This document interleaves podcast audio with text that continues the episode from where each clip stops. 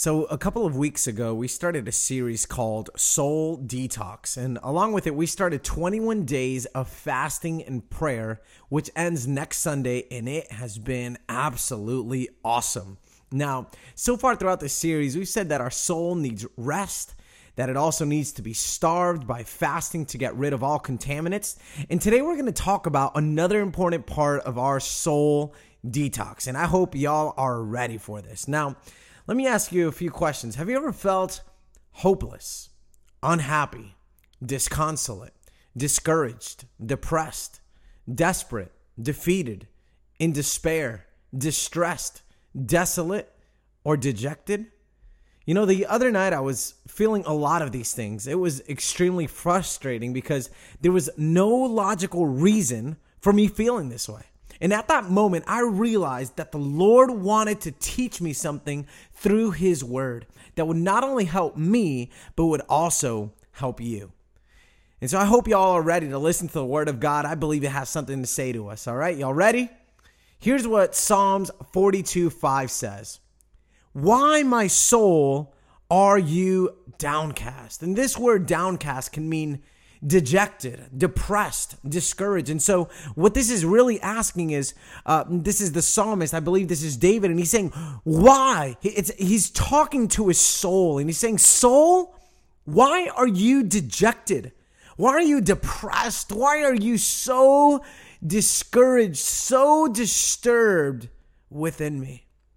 And I believe that this verse is evidence that even godly people sometimes their soul becomes dejected, depressed, and discouraged. And in order to deal with the downcast soul, you need to understand a few things about your soul. Now, number one, just like in the natural, you get physically hungry, your soul gets soulfully hungry and extremely soulfully thirsty. I mean, check this verse out. The context is David, who is in a literal wilderness without water. And this is what he says. It's found in Psalm 63 1, reading from the New Living Translation. Here's what it says A psalm of David regarding a time when David was in the wilderness of Judah. O God, you are my God. I earnestly search for you. My soul thirsts for you. My whole body longs for you in this parched and weary land where there is no water. And so you, see this. His he's saying that, man, I have a soul thirst for you, my God. And I am in this place that is just practically and really desolate, dry land. There is no water. And God not only am I physically thirsty? I am soulfully thirsty, if I can say that. Now, number one, we see that David is searching for God to fill his thirst. I mean, not only, again, is he physically thirsty, his soul is thirsty as well. And that's his greatest concern. It's not even his physical thirst. His hunger and thir- his hungry and thirsty soul is the thing that most concerns him at this moment. And I believe that it should be our greatest concern as well. That there could be so many things around us, maybe going wrong, going negative, but man, the thing that most needs to concern, uh, concern us is is our soul well fed and is it uh has it been given the proper water to quench its thirst? Is it well quenched? Now, last week we spoke about how we must starve our soul from contaminants. But this week we're going to be talking about how we need to feed our thirsty soul with good nutrients. Emphasis on the word good. Can y'all say good with me? Now, here's the thing I believe all of us recognize that our soul becomes hungry. We may not use that language like, hey, yeah, my soul is so hungry right now. But we all have felt this sense of discontent, unsatisfaction, dissatisfaction, and felt like something is missing at some point in our lives. And I believe that when we're feeling this, these are uh, evidences of a soul that has become hungry and thirsty. Now, some of you may be going through what I spoke about in the beginning of this message right now. You're feeling hopeless, discouraged, depressed, desperate, defeated, distressed, and dejected. And all these feelings, again, are a sign of a starving soul in need of good soul food. Now, I'm not talking about, you know, the soul food. I don't know if you all know what I'm talking about when I say soul food, but and I love soul food, but I'm talking about something more spiritual than just regular soul food. You know, I'm I'm down for any country cooking and ah, some really good soul food. I mean, uh, let me get off this tangent. But anyway, the other day I was listening actually to a health podcast, and this quote really stuck out to me. And it says this: "You can eat to your heart's content, but when you're starving on a nutritional basis, your body's going to be hungry." Now, some of us have to, uh, or some of us, to fill the lack in our souls, have attempted to feed it with all kinds of things. But our souls are starving on a spiritual basis, which is the reason our soul is so hungry. Soul hunger can only be filled with good spiritual food. Nothing else will nourish it and satisfy it.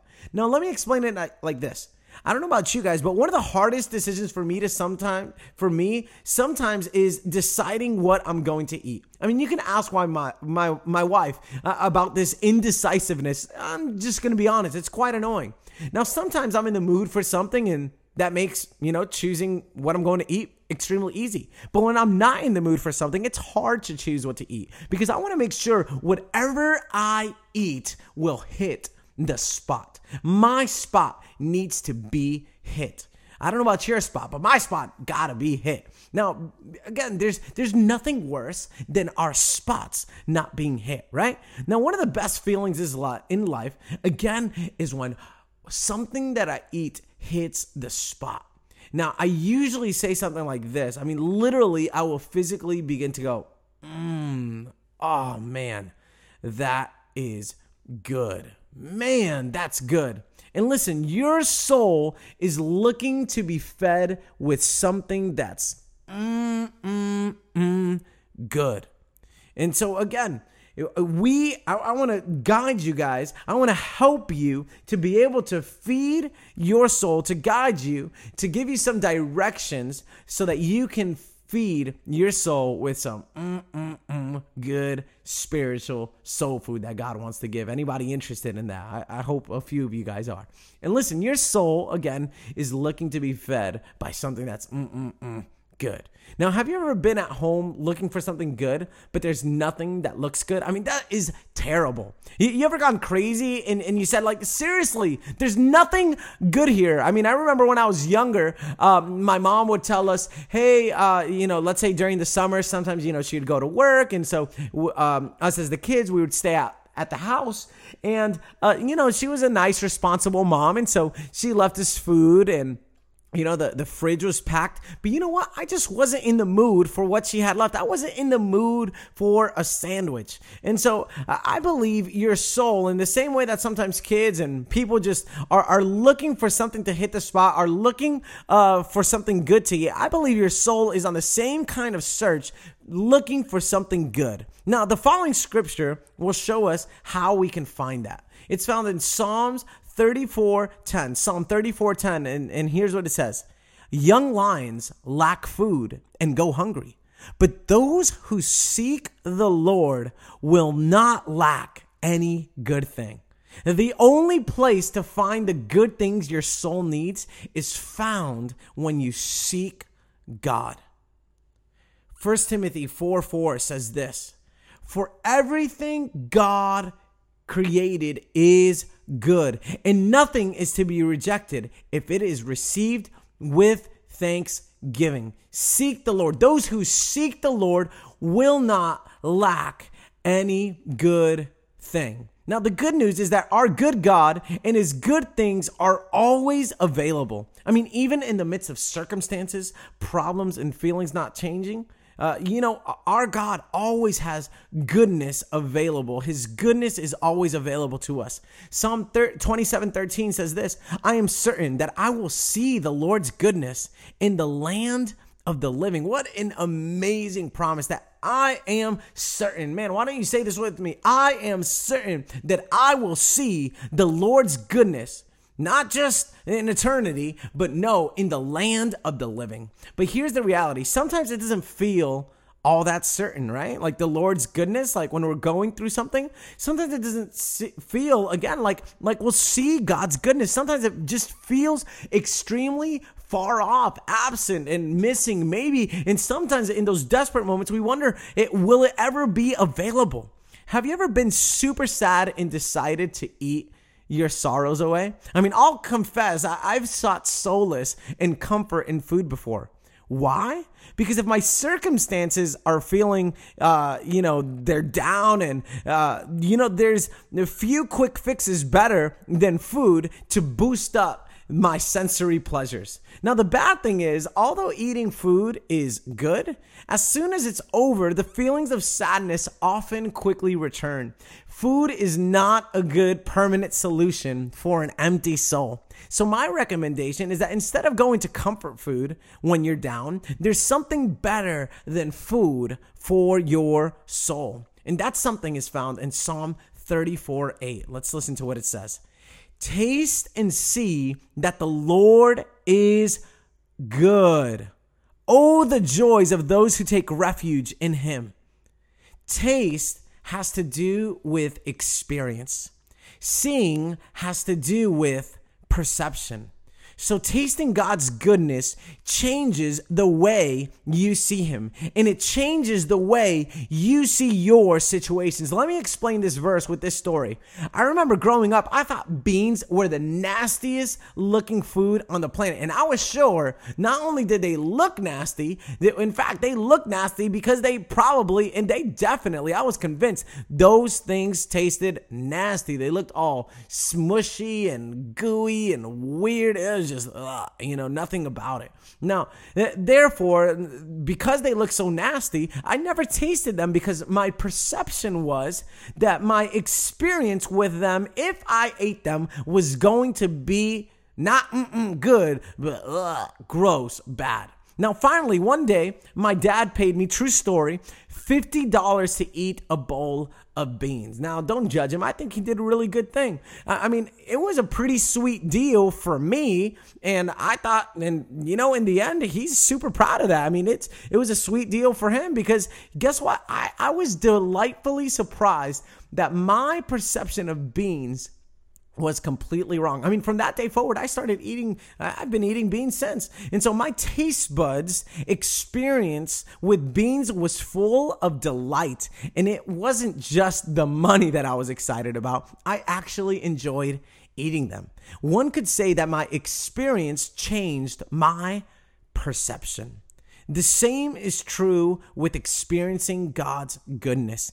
Experience changes your perception. It changes the way you see. And Bill Johnson says it this way your, your perception of truth will increase as you experience truth more deeply. And that is so powerful. That is so true that when we taste that the Lord is good, we will see that He is good. Our perception, the way we see, will absolutely change. And so, since we're talking about uh, experiencing, tasting, and eating, if you think the chocolate molten from Chili's is good, which it is, you haven't tasted or seen anything yet until you taste and see that the Lord is good. And that is my invitation. If you are just feeling like your soul is is down, distraught, depressed, man, I am encouraging you to pursue, to seek God, to experience God,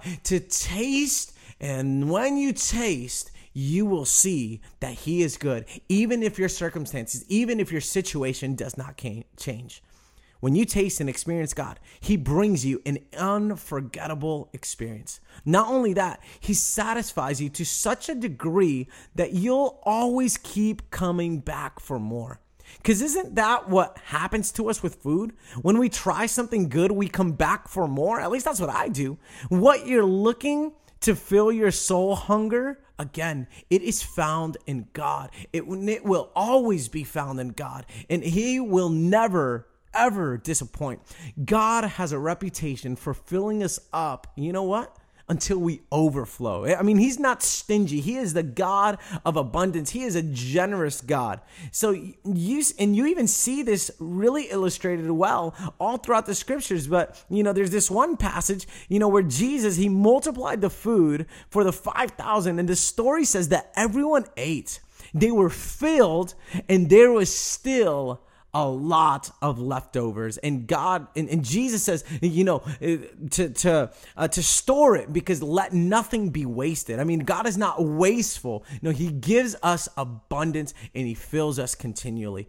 And he's not wasteful either. That's that's amazing and so he, he is such a great steward of what he gives. And so it's a reminder that God will always provide enough, not only for everyone to eat, but for everyone to be filled and for there to be leftovers for later or for others as well. Now, God's goodness, again, I, I need you to hear this. I need you to, man, I, I, to store this in your heart, to remember this.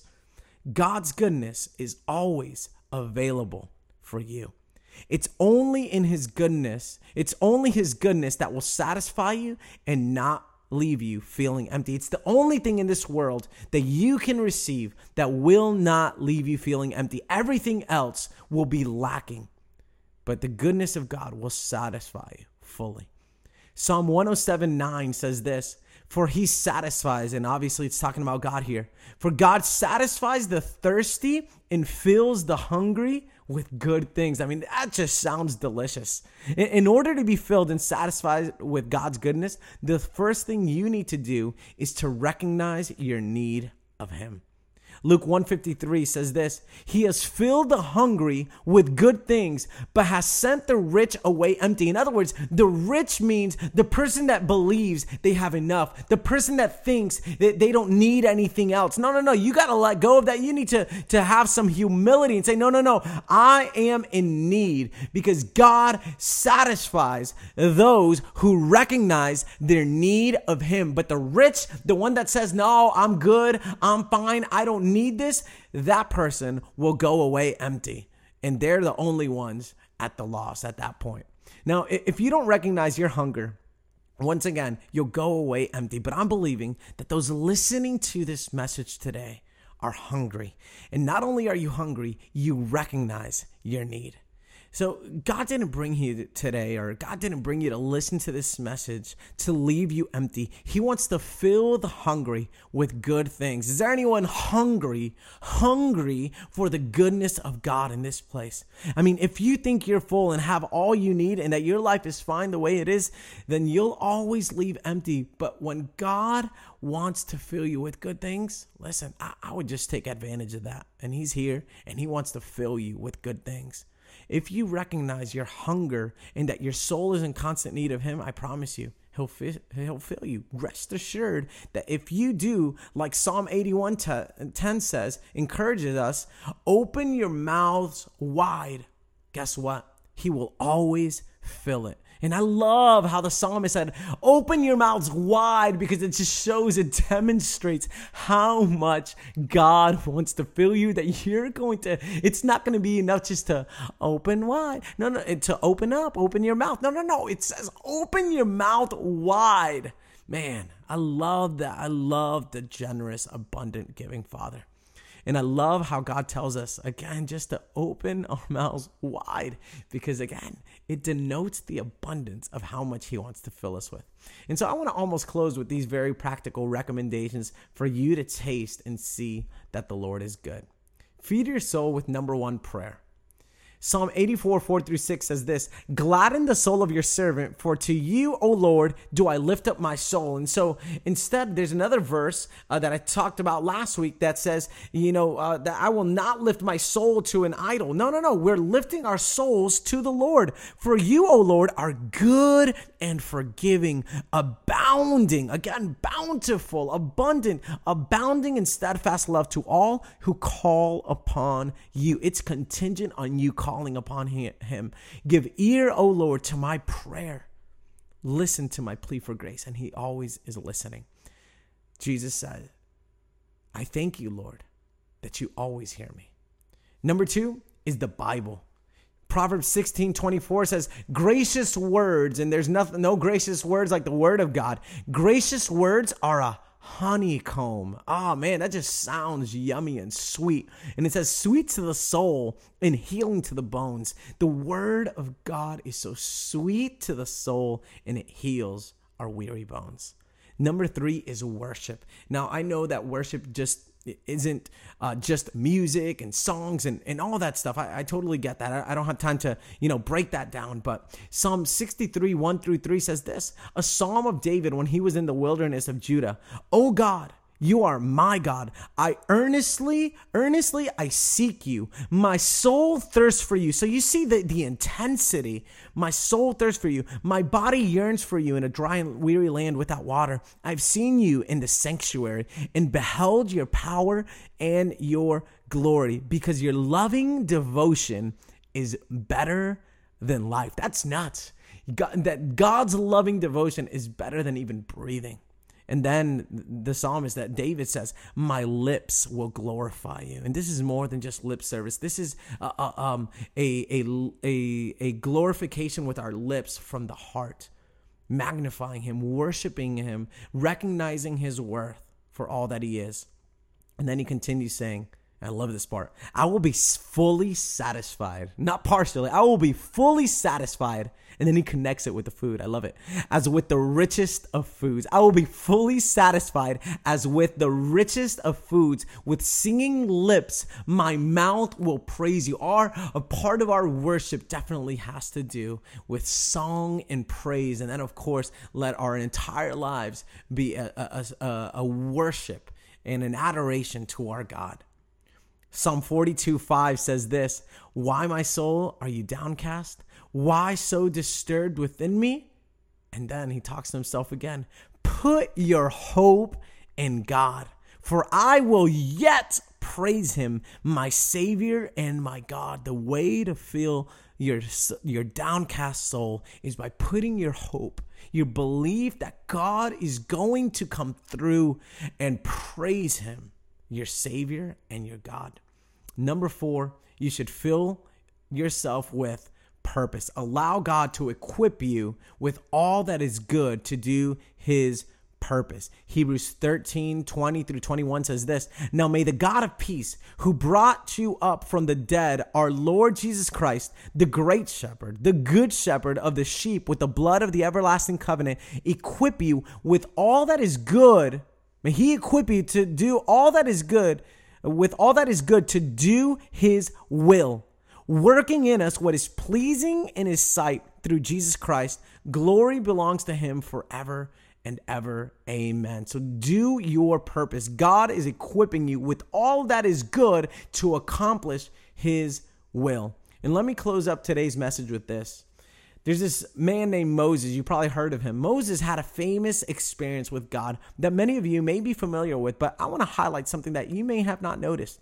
Exodus 33, 17 through 19 says this And the Lord said to Moses, I will do the very thing you have asked me, because I am pleased with you and I know you by name. Just this, this intimate relationship between Moses and God. Then Moses said, Now show me your glory. And the Lord said, I will cause all my goodness to pass in front of you, and I will proclaim my name, the Lord, in your presence. Wow. What Moses called glory, the Lord called his goodness. Exodus 34 29 says this When Moses came down from Mount Sinai with the two tablets of the covenant law in his hands, he was not aware that his face was radiant because he had spoken with the Lord. I mean, Moses must have said, like the psalmist did in chapter 73 28, how good it is to be near God, how good it is to see his glory, to experience his goodness. There's nothing greater. But he didn't even have to say it to the people. The people could actually see it. Moses' face literally physically changed when he encountered God's goodness. And I believe that when you in your downcast soul experience the goodness of God, your face, like Moses, will be radiant and glowing. That is my desire for you. When you've truly tasted and seen, experienced that the Lord is good, your face will radiate and reflect his very goodness. Experiencing God's goodness, it changes everything. Tasting and seeing that the Lord is good not only changes the way you see, but it changes the way others see you. God, God's goodness is always available for you. Don't forget that. Rest assured that He is the God of abundance who always wants to give us more than enough. Can you imagine how different your life would be if you began to taste and see that the Lord is good more frequently in prayer, in reading the Bible, in fulfilling your purpose, and worshiping and adoring Him? And here's my last prayer and declaration for you as we close.